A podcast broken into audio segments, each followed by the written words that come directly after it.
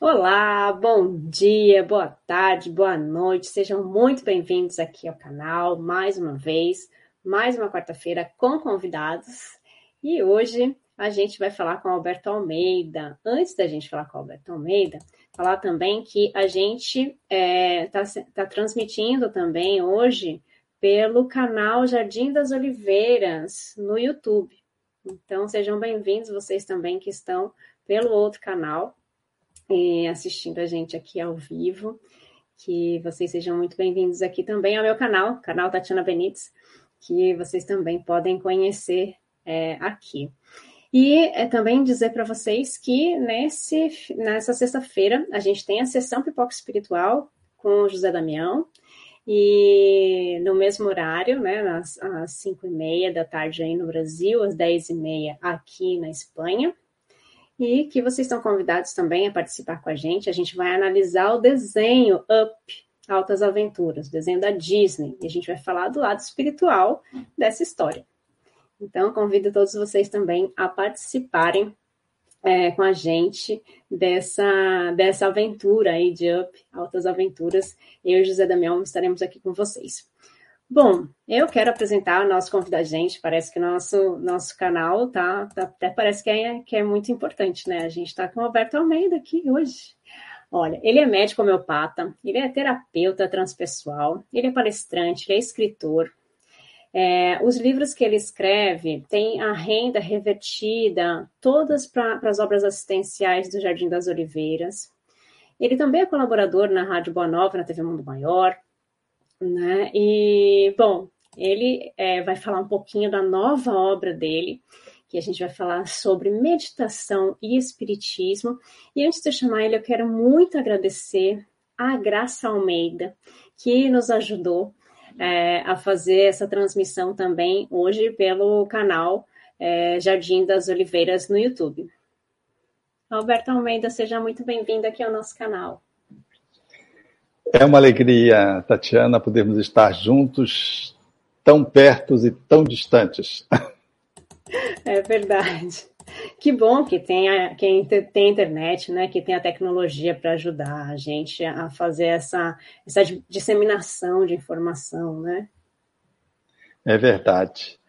A possibilidade que a tecnologia nos ofereceu, ela é assustadora. Ao mesmo tempo que ela nos é, fascina pela capacidade de poder nos linkar.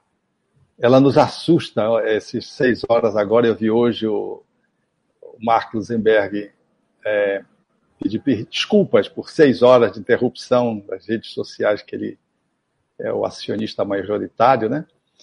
E eu fiquei uhum. pensando, nós estamos na mão de um homem, né? É. E não é Jesus Cristo. Eu fiquei pensando e fiz até uma postagem relativamente a isso. Mas é tudo de bom a gente poder fazer uso da tecnologia a serviço do bem e poder estar, estar próximos de companheiros, companheiras e de culturas diferentes, países diferentes. Hoje aí com você, Barcelona, que é uma cidade encantadora. Eu conheci Barcelona depois que eu vim de Paris. Eu disse, puxa, eu acho que aqui tem um pouco de Paris, porque tem assim aquela arquitetura, né? Mas tem mar, que Paris não tem, né? Então eu fiquei encantado por Barcelona, encantado quando estive aí. É, aqui tem a magia do Gaudí, né? Então, é, do então, Gaudí. Então é tem, tem, tem, obras muito bonitas aqui pela cidade, né? E tem o mar, é. tem o mar, que é uma delícia. Tem mar, tem mar. É, e, e, tem Paella. E tem paella. E tem paella. e tem, tem paella para todos os gostos. É, como eu sou vegetariana, tem paella vegetariana também. Isso é muito bom. que bom! Ainda tem, bem que. É, então hoje vai ser o um encontro do açaí com a paella. Exatamente. Com a paella vegetariana, pronto. Tá vendo? Que delícia, né? Esses encontros que a gente pode ter virtualmente. E a gente tem aqui gente de outros países também, né? É, tem gente que está em Portugal assistindo a gente, tem gente que está. Tem o Dani que está na Grécia, é, tem outras pessoas, vocês podem colocar aqui onde vocês estão, tá? É, no chat que a gente também está vendo. E queria falar então, a gente vai falar sobre espiritismo e meditação, que é o tema do seu novo livro que vai sair agora, novembro, dezembro aí, né? Tá, tá no prelo ali, tá na, tá na gráfica. E queria saber qual é a relação de meditação e espiritismo? Tem alguma relação? Porque Kardec falou alguma coisa sobre meditar? É curioso isso, porque Kardec, quando trata do assunto, ele o faz en passant. Mas é interessante que ele fala da meditação, já que a meditação, num mundo que ainda não era globalizado, o Oriente ainda estava muito distante do Ocidente no sentido da, do relacionamento intercultural. Mas Kardec, um homem de vanguarda, naturalmente, ancorado no mundo, ele trata, mas ele não aprofunda o assunto. Mas você veja que, mesmo ele sem aprofundar o assunto, ele trata a questão com uma outra linguagem. Eu digo que ele trata uma outra linguagem. E talvez esse seja a minha ousadia de tentar trazer Kardec abordando o assunto meditação, procurando fazer um, um cotejo para poder avaliar o quanto o Espiritismo trata do assunto numa outra nomenclatura. Já depois vem Leon Denis, já aborda o assunto com mais é, determinação, e depois é, outros autores já não contemporâneos de Kardec, nos últimos tempos especialmente, têm falado o assunto muito amplamente. Então, nós saímos assim de uma abordagem é, bem ligeira de Kardec, do, com, com a nomenclatura meditação, depois um aprofundamento do tema por Leon Denis e depois os espíritos trazendo assim, ampliando a temática para os nossos dias, já nesse mundo globalizado, né?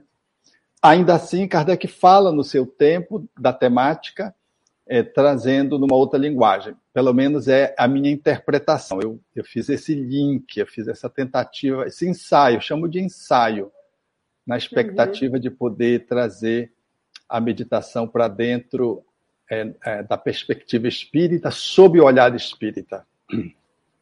E, mas ele não usa esse termo, né, de, de meditar, né? É, é, tem uma passagem que ele fala no, no livro dos Espíritos, que ele fala né, das pessoas se isolarem. É, tem alguma coisa assim, né? Que ele fala de se isolar para ficar. Pra, pra, não, ele não fala meditar, né? Mas que a gente precisava também desse momento, mas que a gente precisa viver em sociedade, não é? é a gente precisa verdade. interagir com as pessoas. Não sei se é, é bem, bem por aí, é, é, esse é, seu gancho também. É, esse aí foi quando ele trata da meditação, porque Kardec ele é muito é, grandioso na sua proposta. Eu acho que nós temos dificuldade de, eu mesmo tenho dificuldade de é, buscar contornos para Kardec, porque hoje em dia a gente tem tantas ferramentas, tantos recursos, tanta. E como é que ele conseguiu é, abordar uma, uma doutrina né, que veio dos espíritos, mas com, da qual ele era naturalmente que um, um coparticipante, apenas que ele estava encarnado, era um espírito dessa falange do espírito de verdade, não podia ser diferente. Mas o quanto aquele homem foi grandioso de poder abarcar tantos temas e, abordar com tanta sabedoria na forma da participação dele, das perguntas, porque se a gente perceber bem, o livro dos Espíritos, que inicia o pensamento espírita, é, é um diálogo e, e, e, o conteúdo que é trazido ali tem a ver muito como tem numa entrevista. Se o repórter ele é insuficiente, a, a, a entrevista produz um conteúdo pobre, mas se o repórter é grandioso, a entrevista rende muito, produz conteúdos extraordinários. Então, às vezes, a gente fica lendo o livro dos Espíritos, não sabe se a gente admira mais as perguntas ou se admira mais as respostas, porque é um, é um colóquio, é um diálogo de, de profunda sintonia e de profunda equivalência do ponto de vista da categoria espiritual, né? não podia ser diferente. Depois que a gente vai aprofundando, vai vendo quem Kardec é, a gente se dá conta disso. Então, quando ele trata da meditação, ele faz assim, nesse, nesse olhar, que é o olhar pegando um pouco da, da, dos distúrbios, né?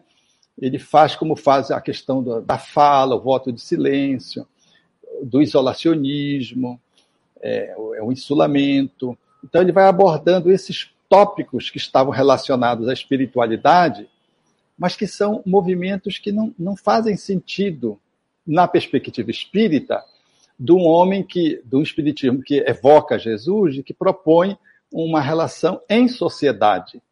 Então ele, ele, ele fala disso e os espíritos tratam isso com muita beleza, fazendo menção à importância do silêncio, mas fazendo uma crítica bem assertiva sobre o quanto é ruim se distanciar da sociedade, porque você se distanciando da sociedade, você não faz bem, mas também não faz mal a ninguém. Não fazendo bem, diz aos espíritos, já é um mal. Então, não é legal esse isolamento, né? E aí ele fala do silêncio, fala do insulamento, ele vai tratando desses pontos que fizeram muito parte desse movimento cristão pós-Idade é, Média já, e também presente na Idade Média, onde havia os claustros, né? onde tem o voto de silêncio posto, tem as mortificações, tem o isolacionismo, o isolamento social. E ele faz uma análise é, com os espíritos exatamente mostrando o contraponto de que o ser humano tinha que viver em sociedade. E acaba que hoje nós temos já essa consciência que temos que viver em sociedade, a despeito de ter alguns grupos que têm esse horizonte de funcionamento, mas a gente acabou que esqueceu o silêncio, a gente acho que foi para um lado oposto, né? A gente não vai, não foi para o silêncio, mas também ficou só no ruído, não ficou só na sociedade, a gente ficou na sociedade, numa sociedade muito barulhenta. Você veja agora, por exemplo. É, você veja agora, deu seis horas de, de bug no zap, teve muita gente que deu bug.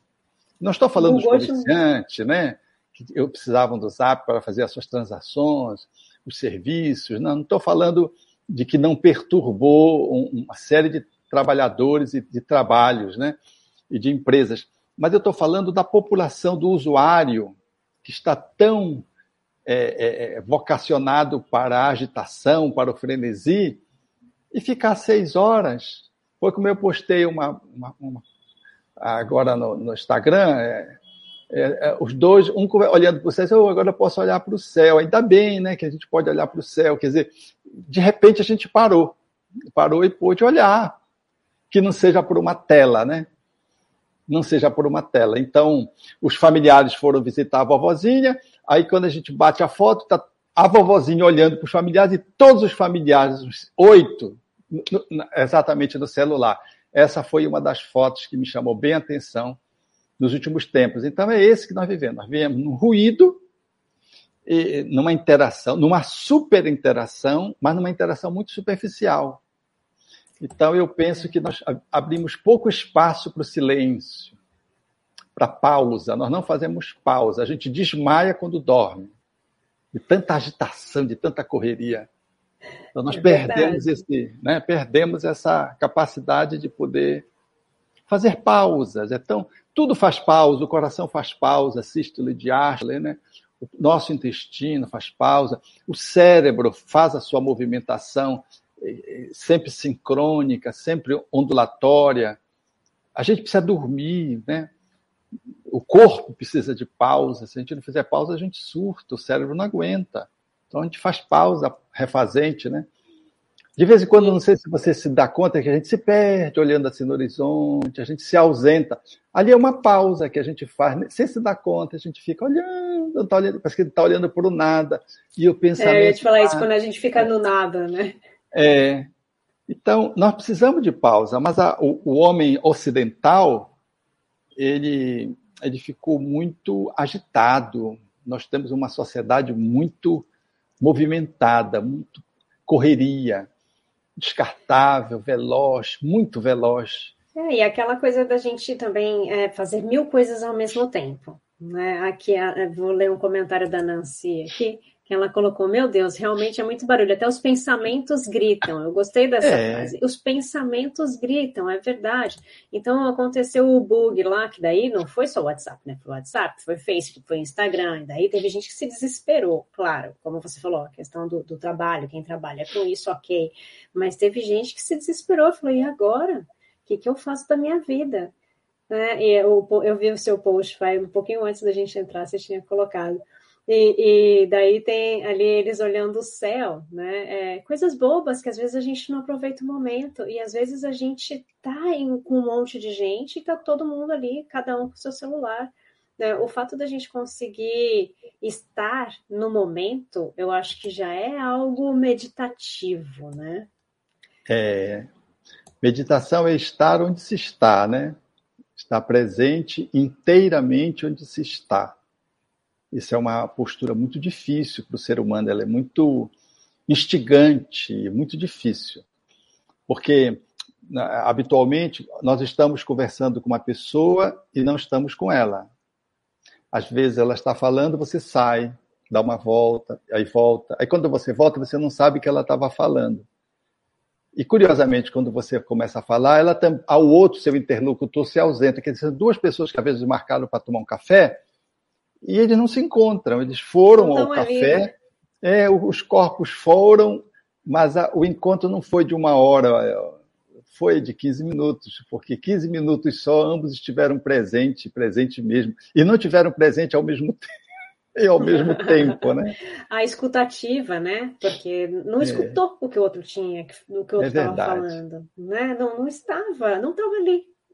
E, e é engraçado isso, porque é, muitas vezes a gente, come, tem, a gente começa a fazer aquela coisa de, ah, vou fazer mil coisas ao mesmo tempo, começa a fazer uma coisa, não termina, já começa outra, não termina, e daí já começa outra, e você não se concentra em nada, né? E na verdade o nosso cérebro ele se concentra em uma coisa de cada vez, né? Quando a gente é, divide nossa concentração, a gente está dividindo a nossa concentração. Então, a gente está dividindo 50% e 50%. São duas coisas.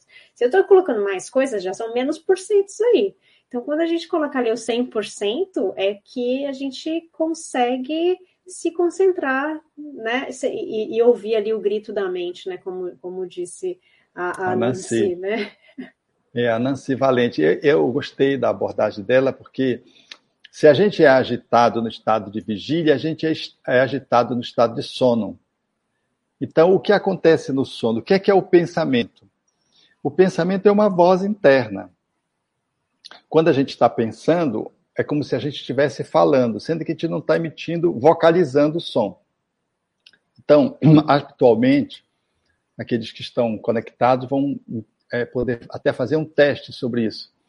Quando a gente está com insônia, habitualmente os nossos pensamentos estão altos, com volume alto, e eles estão acelerados, e às vezes estão agressivos, agitados, ansiosos. Então, é uma onda mental muito ativa, muito veloz e muito alta. É como se você estivesse conversando no espaço com uma outra pessoa em voz alta. A gente não, é, se o lugar de sono é de repouso, como é que a gente vai começar em voz alta? Tanto é que a gente faz o inverso para poder dormir. A gente faz o quê? A gente faz uma voz baixa, reduz o pensamento para um, uma qualidade de volume mínimo, bem lento, bem compassado, e às vezes apenas sobre uma coisa só, é uma frase. Então, obrigado, meu Deus, pronto. É essa frase. Então, eu estou com Deus e Deus está comigo não é um, um, mantra propriamente dito, porque o mantra também tem esse sentido, mas eu não estou sugerindo um mantra, eu estou sugerindo uma reflexão que você pode fazer silenciosamente, que é uma oração. Eu estou com Deus e Deus está comigo. Eu estou com Deus e Deus está comigo. Se você fizer isso, quiser fazer isso 100 vezes, você não consegue, você dorme. Você dorme por quê? Porque está baixo e está suscitando uma, uma, um, um, apaziguamento das ondas cerebrais. Elas não estão agitadas, porque o pensamento alto, volume alto, as ondas cerebrais elas estão beta, elas estão ativas. Quando eu começo a reduzir o pensamento e a diminuir a sua amplitude e torná-lo mais lento, mais devagar e um conteúdo positivo que me acalme, então eu vou descendo essas ondas cerebrais e eu vou caminhando para uma onda alfa. Eu vou caminhando na direção da calmaria, na direção do silêncio. Então, é, uma das formas de se tratar terapeuticamente a insônia é ensinar a pessoa a trabalhar esse ruído do pensamento que a Nancy falou, que se mostra. A gente vai para a cama e leva todos os problemas que resolver. Não, então, quando chegar no trabalho, eu vou fazer isso. Ah, isso é aquele fulano de tal. E quando a gente leva uma briga para vai para o travesseiro e me falou isso, eu deveria ter dito isso, isso, isso. Quando você está quase gritando dentro de você. É, né, né, você já planeja o grito de amanhã. Você fala, não falei, devia ter falado, amanhã eu vou falar. É, amanhã eu vou falar. Isso, isso, isso. isso. E quando está falando, ali é presente, você está falando ali, não é amanhã, é hoje já. Então, aí você fica excitado. Excitado. Então, a, o pensamento demonstra muito bem como é que a gente vive no cotidiano. A gente está sempre muito veloz, é, é, com pouca escuta, como você bem colocou há pouco, né? Está mais ocupado na falação do que na escutação, né? E uma falação verborreica, intensa, alta, ruidosa, sem pausa. É, é, a gente acaba falando o tempo inteiro e a gente não se cala. Por isso, muitas vezes as pessoas. E não, não cala nosso pensamento, né? Quando eu falo a gente não se cala, a gente não cala o nosso pensamento. É, tem muita gente que, que me procura e fala: ai, mas eu, eu, sofro de ansiedade, eu não consigo dormir por causa da ansiedade. Né? É, eu não estou bem e acho que a meditação ela, ela pode auxiliar essas pessoas, né? O estresse, a, a ansiedade. E também tem coisas que podem é, prejudicar muito, né? Porque tem, às vezes a gente liga a televisão e vai dormir. A gente vai ver aquele monte de notícia ou um filme violento ou alguma coisa assim e, vai querer dormir. Então a sua mente já está mais agitada, eu acho, né? Já está mais agitada com tudo isso e você fala, ah, eu não consegui dormir. Mas claro que não, né? Você acabou de ver coisa ruim, notícia ruim, ou, ou violência, ou coisas não sei, né? Acho que essas coisas também não fazem bem, né? Quando a gente quer, ou, ou é, quando a gente quer acalmar a mente, ou a gente quer acalmar, ter um pouquinho de paz interior, isso não faz bem, né, Alberto?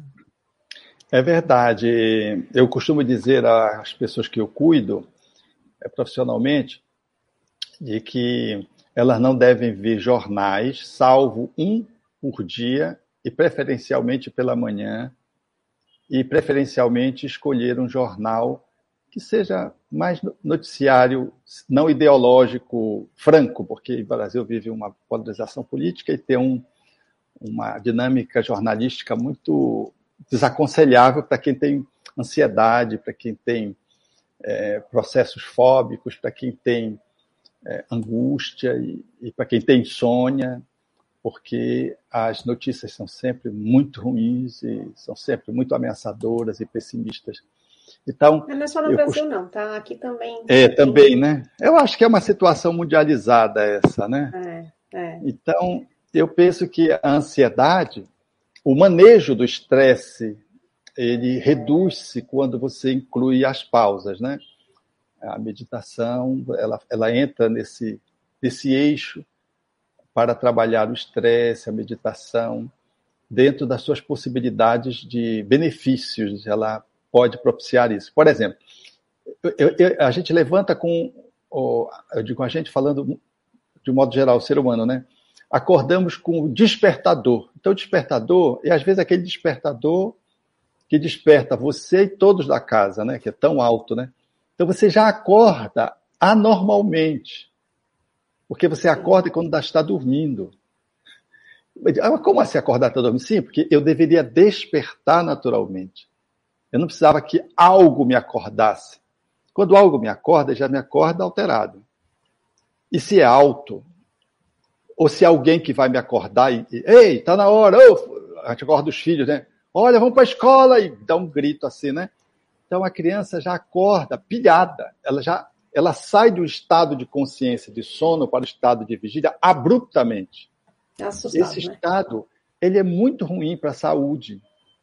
Às vezes, é que nem quando você leva um susto. Às vezes você está na rua, leva um susto. Você sai de um estado de consciência para um outro, movido por um susto, e você demora algum tempo para voltar para sua centralidade, porque você saiu de um estado de consciência para o outro num salto, mediante um susto, e que te tirou do, do equilíbrio naquele momento. Então, quando a gente acorda na avalanche de um grito, de um despertador ruidoso, você já acorda mal. Então, vejam, é, a necessidade de acordar, por exemplo, e respirar.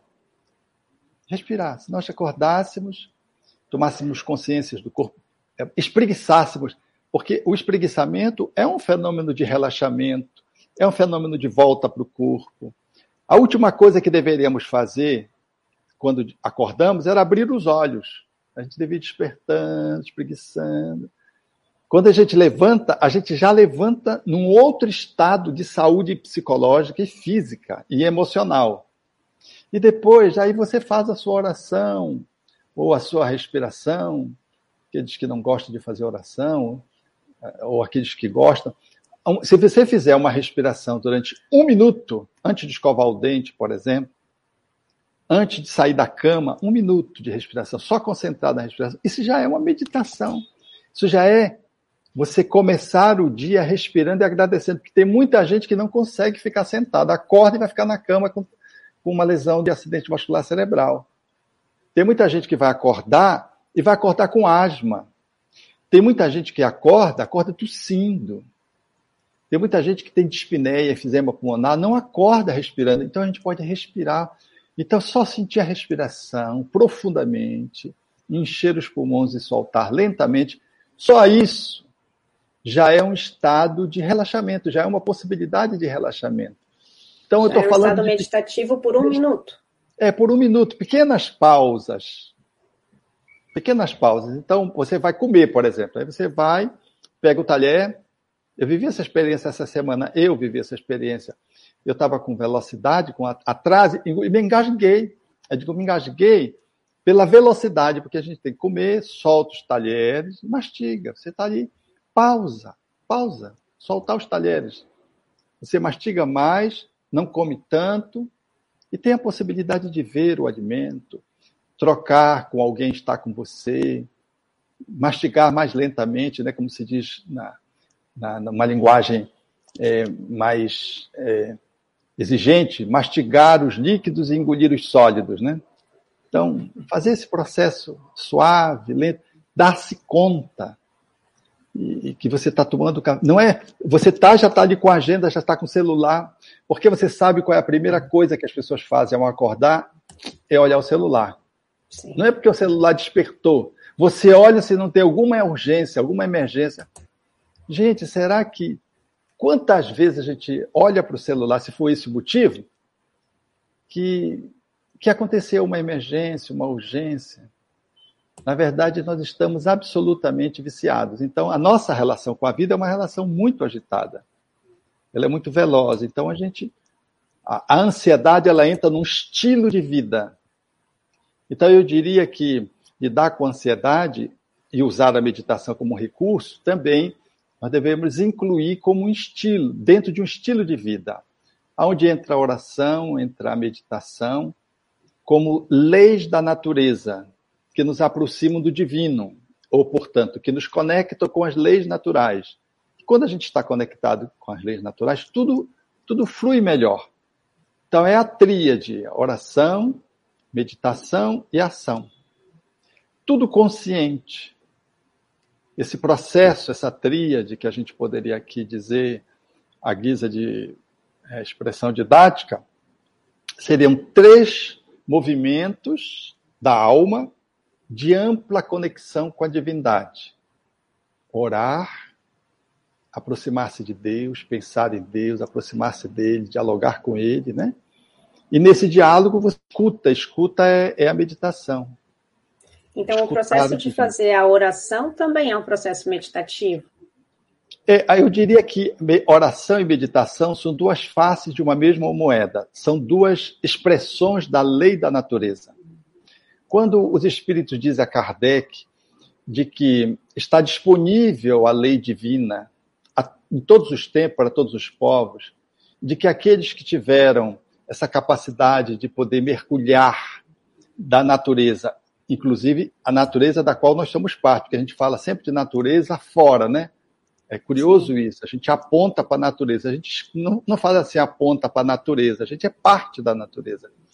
Então ele diz que quando esses, esses homens é, saído da selvageria, eles mergulham dentro da natureza, dentro ou fora, eles, eles trazem a lei. Então, é, é, eles descobrem as leis. Então, a lei da meditação, ela é tão vibrante, tão natureza, quanto é a, a, a oração. Vamos comparar assim, inspiração e, re, e expiração.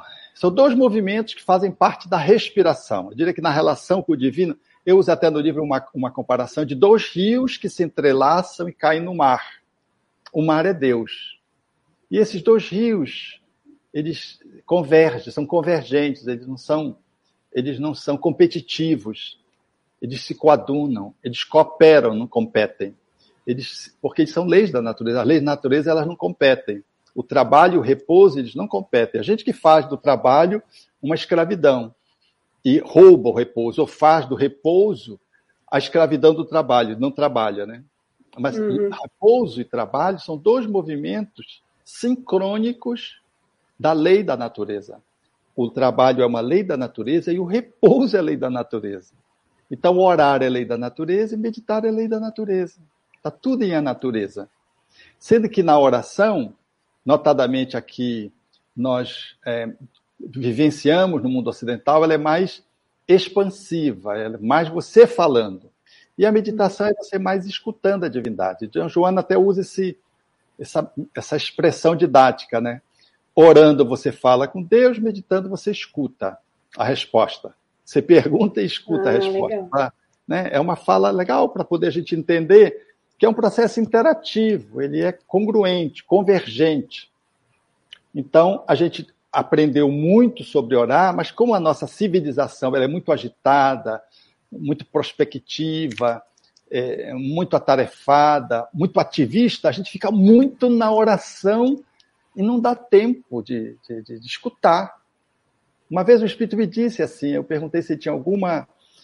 Eu estava no Jardim das Oliveiras na época, estávamos participando da formação do grupo, com um grupo grande, mas ninguém tinha muita experiência, então eu era a pessoa que tinha mais experiência. Então eu perguntei para o Espírito Amigo, eu estava muito sentindo muito onerado com a responsabilidade dos encaminhamentos. Se estava tudo certo, e se ele.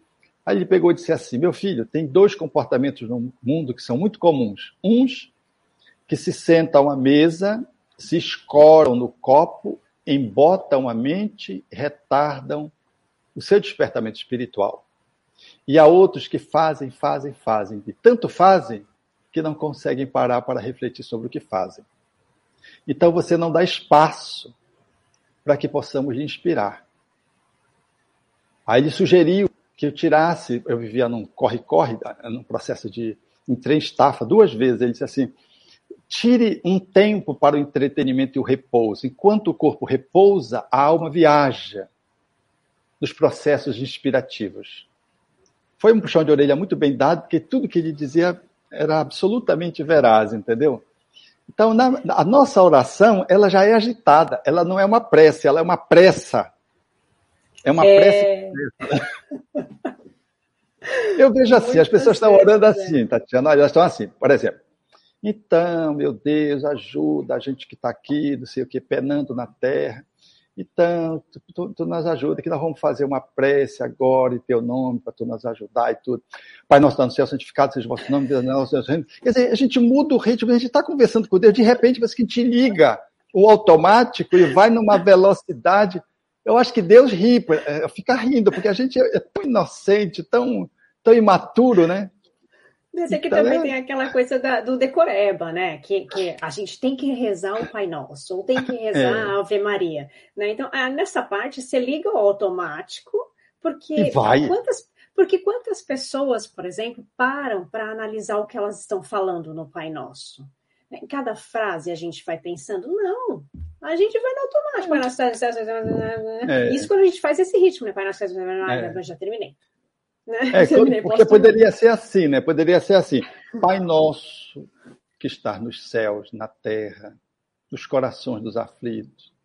Venha a nós o teu reino, um reino que está fazendo falta tanto hoje na terra, por conta de tanto ódio, tanta briga. Quer dizer, eu, o, o Pai Nosso seria um espaço, como Kardec faz no Evangelho, ele vai dando as falas e vai fazendo uma digressão em cima daquelas falas. Então, não é assim. Ao invés de pausar mais, porque seria pausar mais, usar uma prece já conhecida como uma âncora pausando para você fazer uma reflexão em cima. A gente entra no automático, como você disse, sai numa carreira. É, é muito interessante. É amém, né?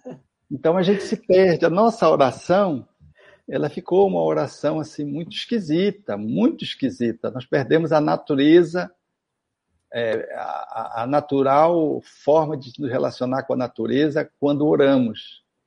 Nós nos perdemos. E, e a meditação nem se fala, porque a gente não, não tem essa prática, não tem esse convite, não tem esse estímulo a meditar. A gente não, não aprendeu ainda. É. Né? Na verdade, a gente não aprendeu nem a orar, nem a meditar.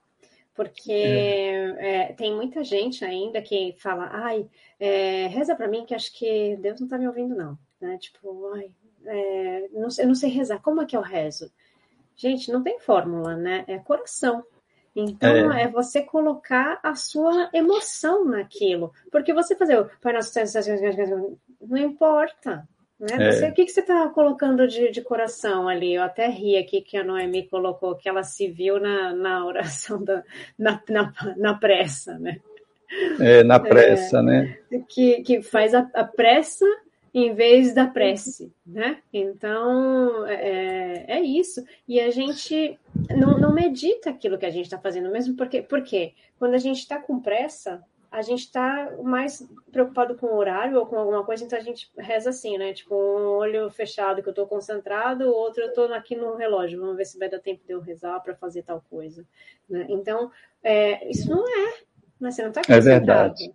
Você não está naquilo, porque se você está na prece, você está na prece, você vai se entregar, você vai colocar o seu sentimento. Não importa se é decorado, se é o, o que você está falando, importa o seu sentimento, o que você está ali. Você está ali, como a gente falou, 100% naquilo. E, quando, e isso já é um grau meditativo.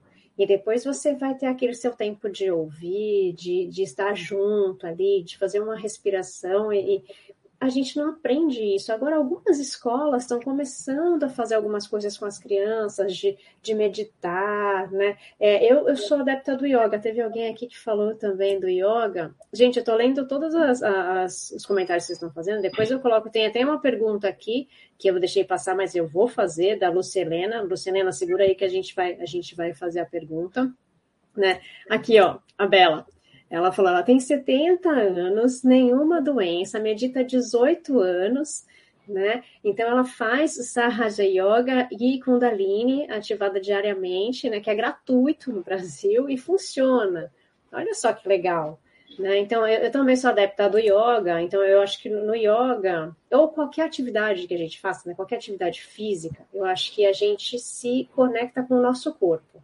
Enquanto a gente está ali, a gente está ali, né? Tem gente que faz yoga, mas também não está ali. Tá pensando na compra que vai fazer depois, né? Ou tá pedindo, pelo amor de Deus, para acabar aquela hora que tá doendo, né? Então, é, e daí tá, tá, de olho no relógio, né? Já fica assim, tipo, hum, olha lá, falta 15 minutos, eu tô aqui sofrendo e tenho que fazer compra depois que eu sair daqui. Mas então você não está concentrado. Mas é, qualquer atividade que a gente faça, eu acho que a atividade física, né, é, a gente se conecta. E quando a gente se conecta com a gente mesmo, também é aquela questão do autoconhecimento, né? Você acha que a meditação pode ajudar a gente na reforma íntima? Eu acho que é um dos principais recursos é, que o Espiritismo traz e que tem ampla conexão, ponte com as escolas de meditação é o autoconhecimento. Né? Na fala lá de Santo Agostinho, ali ele está trazendo o um modelo de meditação com um processo mais de identificação com o budismo, que tem mais essa pegada. O da yoga tem uma outra pegada que Kardec analisa mais na emancipação da alma, né? que é esse estado Sim. do silêncio que Kardec propõe, essa conexão de unidade né, que a yoga pretende é, alcançar nesse caminho que é o caminho do silêncio. Mas então a meditação reflexiva, essa análise investigativa sobre si mesmo, então é, é algo absolutamente grandioso dentro do Espiritismo. O Espiritismo é uma doutrina por si mesmo que nos convida a se debruçar sobre nós mesmos e, e, do autoconhecimento para encontrar onde estão a gênese das nossas ansiedades, das nossas compulsões, dos nossos transtornos, dos nossos medos, da nossa agressividade, mas também aonde estão a fonte que pode prover-nos de recursos para fazer aflorar as nossas virtudes. A meditação é um espaço que se abre para que eu faça essa autoleitura que eu posso fazer pela prece. Kardec chega a sugerir isso, né? Eu proponho isso no livro, quando ele diz que poucos usam a prece como um estudo de si mesmo, sugerindo exatamente esse, esse processo de auto-mergulho, que a meditação tem essa pegada, essa pegada do, auto, do autoconhecimento, que está bem colocada por Santo Agostinho na sua é, oração diária, qual comerciante fazendo o balanço do seu dia. Então, eu penso que isso é um recurso fantástico, porque nós estamos num mundo onde a gente espera um salvador vindo de fora, onde a gente espera sempre a solução vindo de fora, é do governante, é de Deus. Então, a gente espera que Deus venha resolver a nossa encrenca. Né? E Deus deu todos os recursos para nós nos auto-resolvermos, né? Deu-nos a autonomia, o livre-arbítrio para a gente fazer essa caminhada e a gente fica esperando Deus, entendeu? É uma coisa curiosa isso. Coloca Jesus como Salvador numa interpretação bem de acomodação. Então, o Salvador veio, ele morreu por nós, se lavou nosso, nossas dores com o seu sangue. Aí fica um, um, uma fala de inércia, uma fala de, de acomodação, de autodesapropriação e de autodesqualificação que fica muito na contramão daquilo que os espíritos nos assinalaram de que nós somos o sujeito da nossa história, de que cada um segundo as obras na fala de Jesus. Então, a meditação, uma das possibilidades de contribuição dela grandiosa é estabelecer esse autoconhecimento e a gênese das nossas raízes que nos geram os problemas, conflitos, né? mas também ir em busca de espaços mais profundos de nós mesmos que a gente pouco acessa que essa dimensão do sagrado que nos habita, o self, que Kardec chamaria de é, o espírito imortal e que os espíritos definiram usando uma linguagem analógica como clarão, centelha, centelha, chama, para poder mostrar, usar essas três expressões para falar dessa condição do sagrado.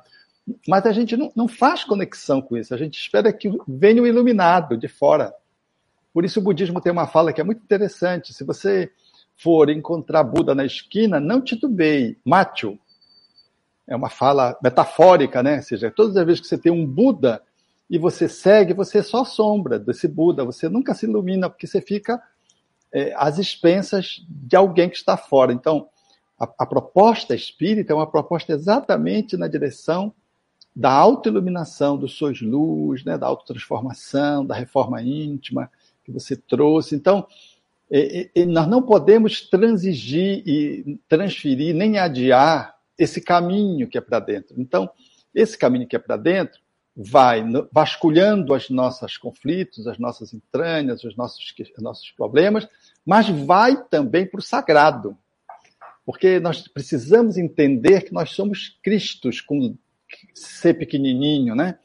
Na nossa pequenez perante o Cristo o, Jesus, né, que é o Cristo já ungido. Mas nós temos essa dimensão crística. E a meditação é um dos recursos que nós podemos, não é a única, mas é um dos recursos, como a oração pode nos conectar, como a dança pode nos conectar, como a yoga pode nos conectar, né? É, então, tai chi, a gente tem várias, chi, várias técnicas é, aí que podem auxiliar, é, né? Algumas e... músicas, né? Sim. Os talentos artísticos que eles nos tocam profundamente a alma. Eu não estou falando do toque, daquilo que bate num conflito que você vem, você se identifica, você chora. Não, eu estou falando numa outra dimensão, que é a dimensão exatamente do inalcançável, do infinito, né? Do, que o, a, as doutrinas orientais chamam do, do, vazio. Né? Eu não gosto muito dessa palavra vazio, porque dá a impressão do nada. E, e nada não existe. Né? É, e, e, a fala dos espíritos é o contrário, né? de que dentro tem uma, uma pulsão de vida. Né? O que nos habita nessa chama, nesse clarão, é vida. Entrar no silêncio não é para o nada, entrar no silêncio é para entrar em conexão com a vida que desborda de dentro para fora. Então, para agirmos no mundo egoicamente, nós precisamos é, estar ancorados nessa dimensão do sagrado, senão a gente não dá conta de resolver as compulsões, os traumas, os conflitos, o nosso estilo atrapalhado de ser, ansiedade, inquietude, enfim, esse acervo que é do ser humano. Então, eu penso que a meditação ela traz várias instâncias de possibilidade, incluso o corpo, porque, como você bem disse, né, nós temos uma coisa que o corpo, como se o corpo não fosse sagrado. Jesus tratou como templo. E a gente, yeah. na humanidade, na cristandade, não no espiritismo, na cristandade, mortifica o corpo, maltrata o corpo como se o corpo fosse é, é, é, é pecaminoso, né? Como se o corpo é que nos conectasse com o mal. Para nós espiritistas, o corpo é sagrado. Nós não vivemos para o corpo mas nós nos vestimos com esse corpo que traduz a nossa realidade circunstancial e ele é para nós um templo que nós deveremos cuidá-lo a tal ponto que Allan Kardec coloca o tema corpo no capítulo C de perfeito. Cuidai do corpo, cuidai do espírito e cuidai do corpo. Então, a meditação não é a exclusão do corpo, sem nenhuma crítica a essa ou aquela porque as abordagens são variadas. Não é exclusão do corpo, porque eu posso usar a, o recurso de, da alienação do corpo para processos esquizoides, processos psiquiátricos, para fuga da realidade. A proposta da meditação não é fuga da realidade, não é sair do corpo, não é negar o corpo, não é treinar sair do corpo, não é mortificar o corpo, ou então, como fazem os faquis, né? Que se auto-flagela sem sentir dor. Não é essa. Então, está saindo sangue, ele controla mentalmente para não sair sangue. Essa não é a proposta. Nem para os indianos. Os indianos não, não colocam isso no lugar de excepcionalidade. O lugar de excepcionalidade para os indianos é as virtudes. Não é o domínio do, sobre o corpo macerando. Então, é, eu penso que é legal assim, a proposta que o Espiritismo traz, que é uma proposta bem integral, bem do ser que está no mundo, do ser que está em sociedade, do ser que, que tem ação, que tem reflexão, que tem pausa, que tem trabalho, este ser que é com o outro, mas é consigo, que considera Deus, mas a vida dele não é Deus que vai resolver, é, é Ele que vai resolver com a ajuda do divino. É. A gente fica colocando nas mãos de Deus. Um dia me disse uma senhora, estava fazendo uma consulta, ela fumou mais de 30 anos. Então, ela tem uma insuficiência pulmonar que não tem, porque não tem pulmão, ela estragou o pulmão dela. Então, ela me procurou, porque ela tem vários internamentos por enfisema pulmonar crônico, e para ver se eu poderia ajudá-la com homeopatia e tudo. Eu estava atendendo, e lá pelas tantas, ela disse: Eu já fiz tudo, mas eu já sei, eu botei na mão de Deus. Quer dizer, ela estragou o pulmão, agora Deus resolva. Eu olhei para ela, fiquei assim, aquela senhora já com uma certa idade, colocando nas costas de Deus o que ela fez com o pulmão dela. A gente tem que ter as responsabilidades, né? É, não era uma humildade dizer assim, puxa, eu estraguei meu pulmão, agora eu estou buscando a misericórdia divina para ele me ajudar, porque me arrependi. Não, não, Deus vai resolver. Deus vai resolver essa encrenca, ele que resolva. Não, não é assim. Então a gente é muito infantil lidando conosco, né? Então é. essa autorresponsabilização é muito importante.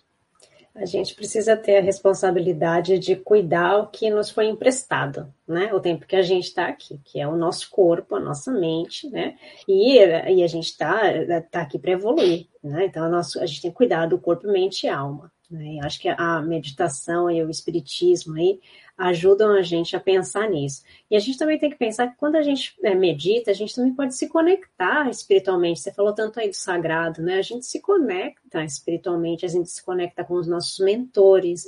Então, olha só, é, como a gente é, pode crescer também, como a gente pode aprender também, e a gente pode se é, introspectar ali, né, se autoconhecer com auxílio espiritual. Então, acho que aí a, a, gente consegue conectar as duas coisas, né? E a, a Lucilena, ela fez uma pergunta aqui logo no comecinho, eu guardei ela aqui para a gente fazer agora, que ela pergunta: por que as casas espíritas não trabalham com meditação de forma constante? É a Lucilena lá de São Caetano do Sul. E, e, eu digo até mais, né? Tem algumas casas espíritas que são contra meditação. Eu já ouvi isso. A meditação não é espírita. Meditação não tem nada a ver com espiritismo. A gente não pode fazer isso numa casa espírita. Então, como que a gente pode trabalhar é, esse tipo se a gente pode trabalhar isso na casa espírita, como é que a gente pode fazer, Alberto? Eu acho que nós estamos num movimento. O Espiritismo é uma doutrina que vai avançando, vai crescendo, vai se ampliando. É, Kardec disse que o Espiritismo caminha de par com o progresso. Que quando a ciência revela alguma verdade, o Espiritismo encampa e de que o Espiritismo caminhava com progresso, porque se ele for desdito em acerca de um ponto qualquer, ele abre mão desse ponto e fica ao lado da verdade. Então, o, a, a caráter do Espiritismo é uma caráter progressiva, progressista, ele vai ampliando, nós vamos... Então, a doutrina espírita tem meditação dentro da obra kardeciana, e é isso que eu tento demonstrar claramente. O que eu me preocupa isso, eu acho que alguns dirigentes têm razão, é de que nós temos uma mania extraordinária de ritualizar. Aí a gente logo acha a postura ideal, a meditação ideal, sabe, a prece poderosa, a medita... Aí nós começamos a entrar por um caminho que não é espírita, que é o caminho da, da ritualização, que é o caminho de transformar a meditação num num culto exterior, porque é curioso, eu, eu vejo, né, o, Buda, qual foi o culto que Buda criou? Né? Mas as doutrinas, qual foi o culto que Jesus criou? Não criou nenhum. Mas a cristandade criou os cultos. Então a gente cria os cultos externos e o espiritismo é uma doutrina que não tem culto externo. Nós não temos ritual, não temos simbologias especiais, coisas ocultas é, a, a, a, aos estudantes e sagrada para os iniciados. O Espiritismo é uma doutrina absolutamente, é, uma grande síntese de ciência, filosofia e espiritualidade com a perspectiva de ser uma religião cósmica e que trata as questões é, profundamente direta ao ponto, né? do ser na sua perspectiva do exercício do seu autoconhecimento para a prática da caridade, que é o que liberta na perspectiva kardeciana a caridade é o nosso alvo, é, é, é, é dinâmica do exercício amoroso. Então, se nós podemos usar a meditação, eu penso que vamos poder usar a meditação. Agora, como é que a gente faz isso? Por exemplo, no livro eu não dou nenhuma dica de, de, de, de algo que possa se transformar em ritual. Eu tive muito cuidado com isso, porque a pessoa pega aquilo lá e vai fazer aquela meditação no centro, que foi a meditação espírita. Não é meditação espírita. Eu trato do assunto na generalidade, mas não trago nenhuma fórmula, nenhuma, exatamente para não estimular o exercício que os grupos espíritas tendem a fazer, tudo que chega. Então, chegou a cromoterapia e quer incluir a cromoterapia e sempre de uma forma inadequada, no lugar errado. Não é uma abordagem acessória do campo médico, uh, psicoterapêutico usado na assistência social. Não. Aí querem já botar na coisa do passe, o negócio de uma luz que possa ter coerência. Aí, aí a gente começa a desvirtuar, porque a proposta escrita não é essa. Então, esse é um cuidado que eu tenho é, para não transformar, não transformarmos a meditação num assunto que está interditado ao Espiritismo, como se não fizesse parte, e o outro que ele deve fazer parte a tal ponto que tem que ter uma reunião de meditação, que tenha um tipo de meditação. Aí eu acho que nós vamos entrar num desvio. E eu me preocupo Exatamente. muito com isso. E tudo de que eu li, não há nenhuma fórmula proposta da, do que eu li dos espíritos, né? Porque eu fiz, na verdade, uma grande compilação. Não, não há nenhuma. Porque todas as meditações dos diversos crenças, seitas, filosofias são sagradas, com seus cultos, com seus cultos. Mas a gente não pode trazer isso para a casa espírita, porque senão nós vamos misturar alhos com bugalhos. Cada coisa é sagrada no seu espaço, no seu local, tem a sua finalidade, tem o seu objetivo. Se você perceber, Buda divergiu lá do hinduísmo da época e criou uma outra forma de lidar. Então, é esse processo que eu creio que quando você vai buscando a lei, você vai conseguindo fazer usufruir de um determinado conhecimento, colocá-lo em prática, mas sem que isso se transforme num ritual e num culto externo. Porque aí, senão, aí a gente se perde. Tem muita gente que faz a oração, nós estávamos comentando, ritualística. Sim. Né? E aí a gente vai vendo quantos centros espíritas fazem atividades mediúnicas com rituais, com orações ritualísticas. Há hinos a Bezerra de Menezes que se consagraram e, não, e, e transformaram em ritos. Porque nós temos uma, uma, uma ancestralidade, então a gente quer logo trazer para a casa espírita o, a, aquele que fez parte da nossa história espiritual, recente ou anterior. Aí a gente quer trazer o quadro do Chico, a gente quer. Eu, eu, eu trabalhava no centro espírita, que chamava Ivon Costa, e todo mundo queria saber Ivon Costa. Tinha um, um quadro dele. Mas aí as pessoas se benziam. Aí nós tiramos o quadro. Tinha um busto de Kardec na União Espírita Paraense, que é a federativa. O Kardec era calvo, naturalmente, naquele feição última, né? Então dizia que estava tanto calvo, de tanto pessoal passar a mão em cima e botar moeda. Aí tivemos que botar o, o busto na reunião de diretoria, na sala, porque o público ele entra buscando os rituais e toda vez que a gente busca rituais a gente se perde no ritual externo e se esquece do único rito que nos importa, que é o para dentro, a autoiluminação, o autoconhecimento. Isso é espiritismo, a caridade, isso é espiritismo. É, a gente isso faz sentido para ti. Isso faz muito, e eu hum. acho que você está certíssimo de não colocar nenhuma fórmula, de não, né, de não falar, ah, tem que ser dessa fórmula, por, dessa forma, é, porque as pessoas seguem, é, é uma tendência que a gente tem cultural, tudo é muito ritual. Então, a nossa, a nossa cultura, né, principalmente a nossa cultura ocidental, ela é muito assim. De, se bem que o Oriente é muito ritualístico também, né? Então a gente, a gente é, acaba fazendo tudo é, é, ritual. Então, ah, mas como é que eu faço? Mas como é a mesma coisa é quando a gente fala do Evangelho no lar.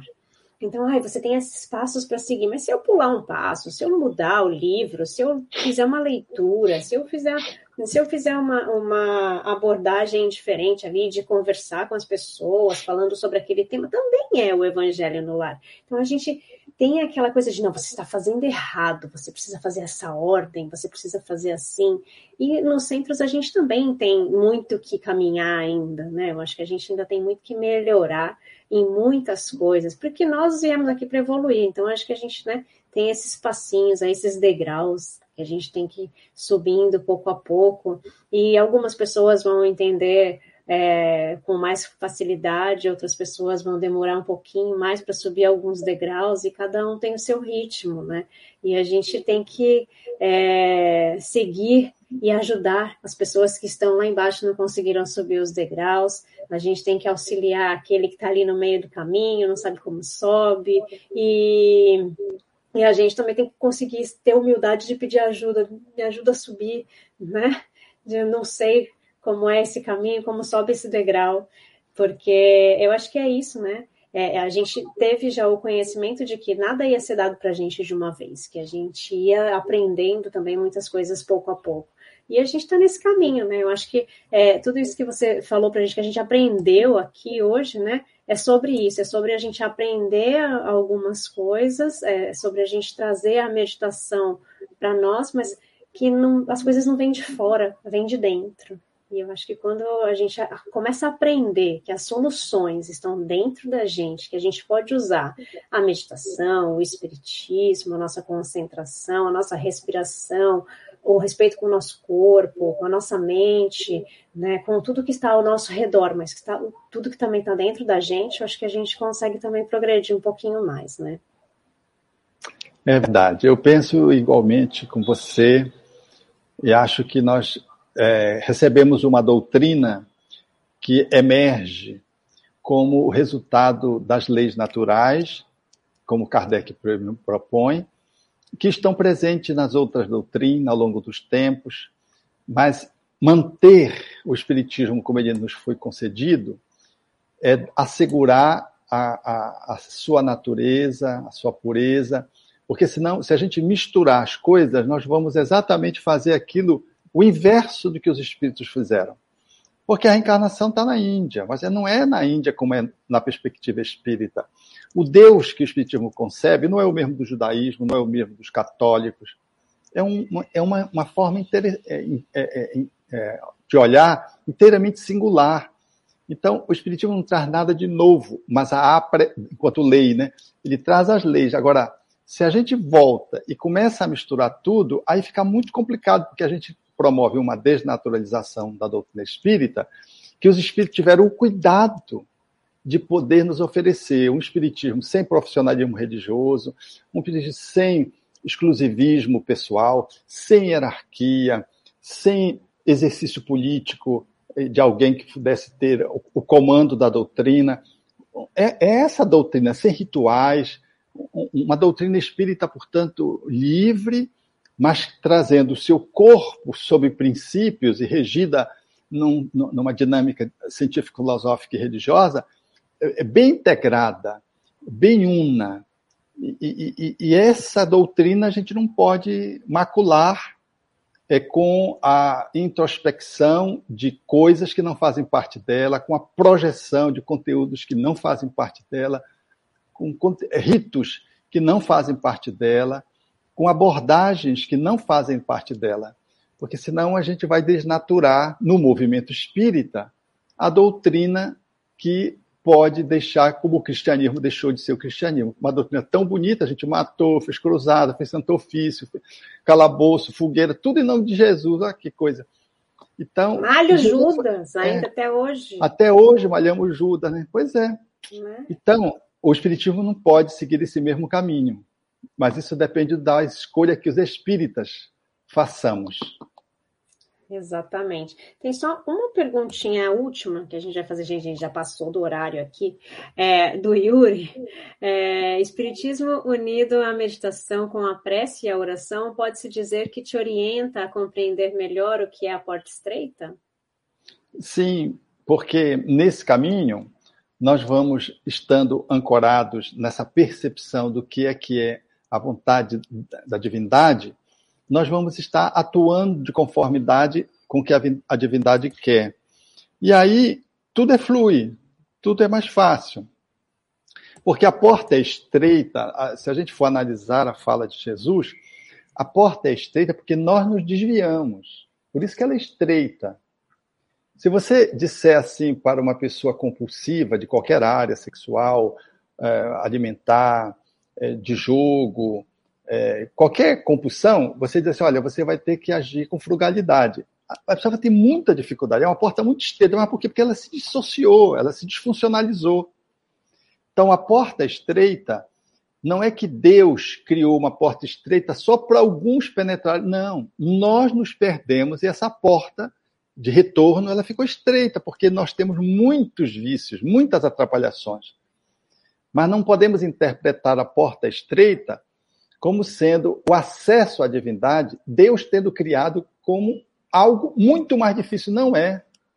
É, é o contrário. Kardec propõe ao contrário. Quem está vivenciando as leis da natureza tem amplo fluxo, amplo fluxo e não tem as resistências que nós outros temos, que nos destruímos, nos pervertemos, nos distanciamos, que tudo ficou difícil para a gente. Então, para voltar, é estreita a porta. A gente, nosso olhar é da porta estreita. Então, se nós viajarmos na oração, na meditação e na caridade, que é a tríade indissociável, nós estaremos fluindo dentro do leito do rio, no canal, que é onde há maior velocidade, não tem chance da gente travar. Nós estamos seguindo, esse que é o fluxo. Agora, se nós somos aqueles que estamos é, fazendo da oração uma prática sazonal, só pedir e só quando a gente está precisando, está sofrendo. Fazer da meditação um ritual, a gente faz tudo, usa a meditação só para dormir, quer dizer, meditação só para dormir é uma subutilização, é uma coisa muito pequena. A meditação não foi feita para a gente dormir. A consequência é o bom sono, mas ela não foi feita para a gente dormir. Então, ah, não, eu medito para dormir. Não, isso é, é, é como dizer assim, eu uso o espiritismo para tomar um passe. É, olha, você está deixando o que há de melhor no espiritismo de fora e está usando o passe como se o magnetismo fosse o benefício maior que o espiritismo pode oferecer. Não é esse. É você se transformar magneticamente, não é os outros te darem passe. Onde você vai lá, toma... mas muita gente vê o espiritismo como um papador de passe. Vai lá, pega o. O espiritismo é muito bom. lá quando eu estou precisando, pega um passe. Não tem nada a ver com o espiritismo na relação profunda com o espiritismo. Então, quando nós nos identificamos com a meditação, com a, é, a oração e com a caridade, a ação amorosa, nós estamos no caminho da liberdade, estamos livres, estamos fluindo perfeitamente. Eu diria assim: a porta está aberta amplamente, você está viajando no meio do rio, no canal, sem chances de, de, de fazer algum travamento, você não vai atolar. Basta manter a vigilância e seguir, continuar seguindo no amor, na oração e na meditação, como processos de navegação indispensáveis a fazer uma boa viagem na direção do porto da paz, da felicidade, da autoiluminação. É isso, né? Eu acho que a gente precisa pegar também tudo que a gente aprende na doutrina e aplicar em nós, né? aplicar em nós, viver é, a, a doutrina também, não é a gente saber decorar e decorar as perguntas do livro dos Espíritos muito bem, mas não aplicar isso no nosso dia a dia. Então, é mais importante que você aplique no seu dia a dia, pratique a caridade, seja humilde e, e leve é, as palavras de dentro de você e para dentro de você, do que você sair aí falando a todos os sete ventos e não aplicar isso no seu dia a dia. Não adianta você tomar um passe e sair de lá falando mal do outro, né? Ou fazendo mal para o outro, ou pensando mal do outro. A gente precisa aplicar isso na nossa realidade. Gente, a gente passou aqui do tempo. Eu quero agradecer a todos vocês que estão aqui com a gente. É, quero agradecer a todos vocês que estão assistindo através do, do canal Jardim das Oliveiras. Convido vocês a conhecer o meu canal, que é pequenininho, que é canal Tatiana Benites. Só vocês me procurarem. A gente sempre, toda quarta-feira, a gente traz alguém é, para explicar para a gente um pouquinho da doutrina espírita. Na segunda-feira, a gente faz uma vibração de amor desde que começou o, essa pandemia. A gente foi aí que eu comecei o canal, na verdade. Eu comecei com uma oração e a gente começou a fazer a vibração para todas as pessoas toda segunda-feira nesse mesmo horário, às 5 e meia da tarde no Brasil, às 10 e meia da noite aqui na Espanha. E eu quero agradecer muito a todos vocês, agradecer a Graça que está aqui com a gente até agora. É, quero agradecer muito a ti, Alberto, é, muito pelas, pelas suas explicações, por tudo que a gente aprendeu aqui junto contigo e pela sua disponibilidade até agora. E gratidão, gratidão, gratidão a todos. Gratidão, Alberto. Obrigado. Um abraço do açaí em Barcelona, na paella vegetariana e que outros encontros se renovem. Muito obrigado pela tua presença conosco aqui também em Belém. Hoje você também está aqui, de uma certa forma, e a minha alegria de poder estar com você aí nas terras espanholas tão abençoadas. Gratidão, gente. Gratidão a todos. Convido vocês também na sexta-feira agora a estar comigo, com o José Damião, que também estava aqui vendo a gente, já mandou um olá aqui para gente, é, na nossa sessão Pipoca Espiritual, que a gente vai analisar um filme, a gente vai analisar um desenho, que é o Up, Altas Aventuras da Disney. A gente vai falar, a gente analisa e faz é, uma análise espiritual de cada filme. Dessa vez vai ser um desenho. Gente, que beleza. fiquem com Deus e até mais. Beijo. Tchau, tchau.